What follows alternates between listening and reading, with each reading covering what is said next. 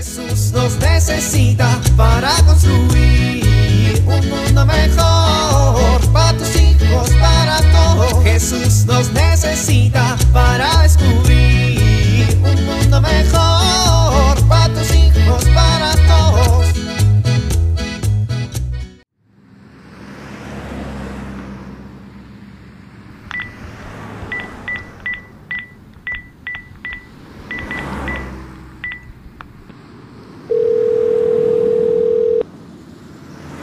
Hola, mi amor. Oye, ya voy para la casa. ¿Qué compro para comer?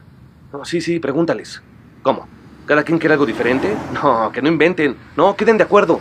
No me importa que sea domingo familiar. No voy a andar por todos lados consiguiendo lo que cada quien quiere. A ver, pásamela.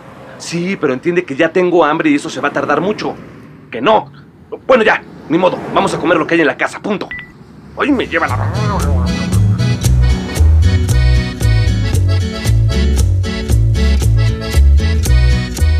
Hermano, tú eres tan bondadoso, tan generoso, tan atento y servicial. De ninguna manera, hermano, tú eres más generoso que yo, eres mucho más atento y sobre todo mucho más listo. No, no, no, no, no, no, no, no, no, no, no, para nada. Tú eres mucho más listo que yo. Ay, por favor, tú tienes una inteligencia superdotada, eres el primer lugar en tu salón. Nuestros padres siempre nos los dijeron, que tú eres un hermano menor ejemplar. Pero tú eres mi maestro, mi sensei, mi padawan de inteligencia y en bondad. Eres un hermano mayor ejemplar. Tú siempre eres el primero en todo. Ay, que no, que tú eres muchísimo mejor que yo en todo. Muchachos, ¿qué pasa? Nada, mamá. Le hacía ver a Guillermo, mi hermano mayor, cuánto admiro su bondad y su generosidad y sobre todo su gran inteligencia. Y yo le hacía ver a mi hermano menor que lo mío no es nada comparado con su gran corazón, lo generoso de su espíritu y su fortaleza. Es más, mira, es muy fuerte, mucho más fuerte que yo. No, hermano, tú siempre has sido más fuerte. A ver, ¿se me calman los dos o voy a agarrar la chancla y les voy a dar? Ay, pero ¿por qué?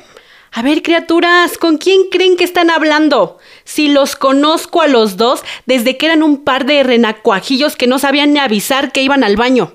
Ay, ma, no digas esas cosas. ¿Creen que no sé lo que se traen entre manos? Están discutiendo a ver quién de los dos se queda a cuidar al abuelo el fin de semana o no. Pues la verdad sí.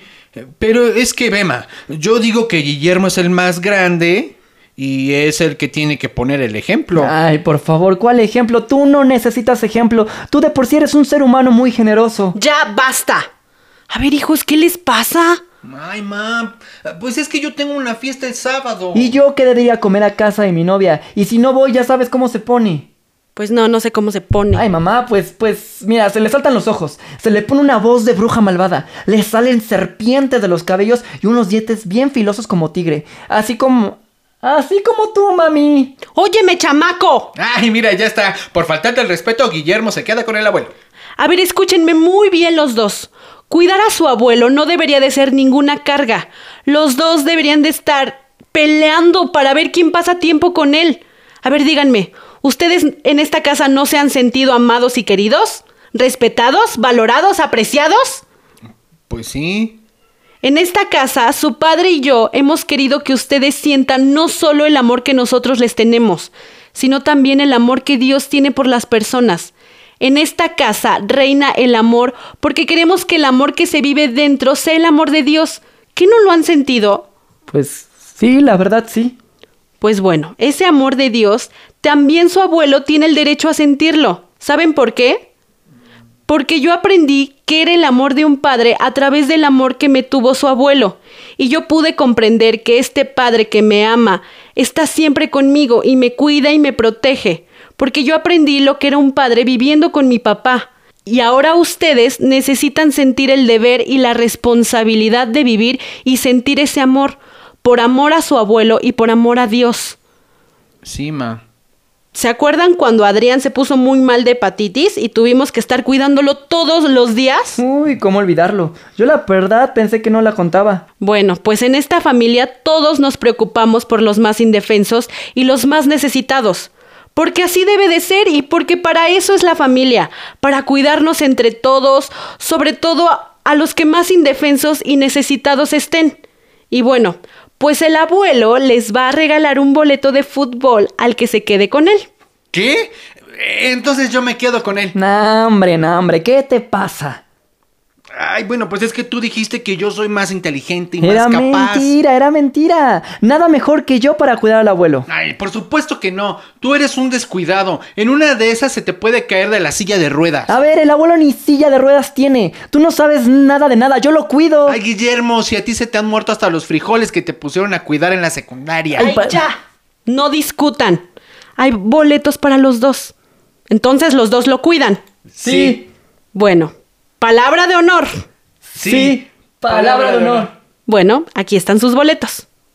Ay, man, no inventes. Estos boletos son de 1985. Yo les dije que les quería regalar unos boletos. No les dije de cuándo. Bueno, adiós chiquitos. No olviden la medicina del abuelo a las 12. Jesús nos necesita para construir un mundo mejor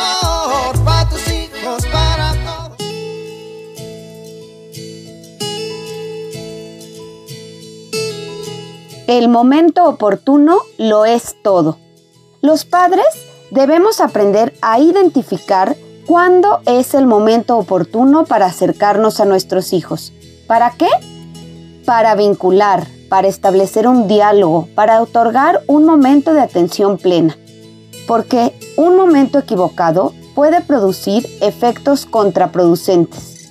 Buenas intenciones o buenas acciones pueden producir efectos negativos cuando no sabemos identificar este momento oportuno. Para ello, hay que conocer su estado de ánimo. ¿Y cómo se logra esto? Observando su comportamiento. Si yo quiero acercarme a mi hijo y él se mete a su cuarto y cierra la puerta con un portazo, quiere decir que este no es el momento oportuno para entablar un diálogo y poder vincular. Soy Pilar Velasco.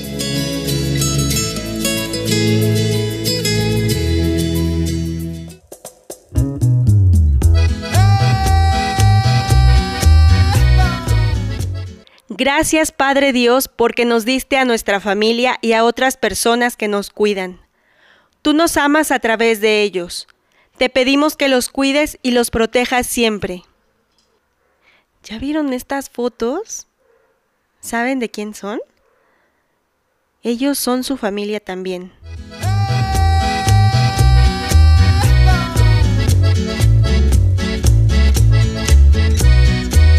Jesús nos necesita para construir. Vivir en familia. ¿A qué miembros de nuestra familia, cercana o lejana, tenemos olvidados o descuidados? Traigamos a la memoria a una o dos personas. Mándales un mensaje. Llámales por teléfono o si es posible, visítalos. Dialoguemos sobre qué nos gusta más de las acciones de cuidado y respeto que los demás tienen hacia nosotros. Agradezcamos por estos gestos y oremos por quienes nos cuidan.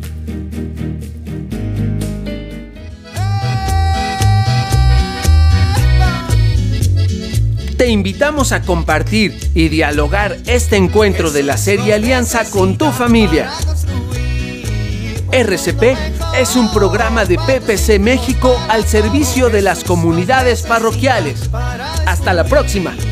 Un mundo mejor para tus hijos, para todos.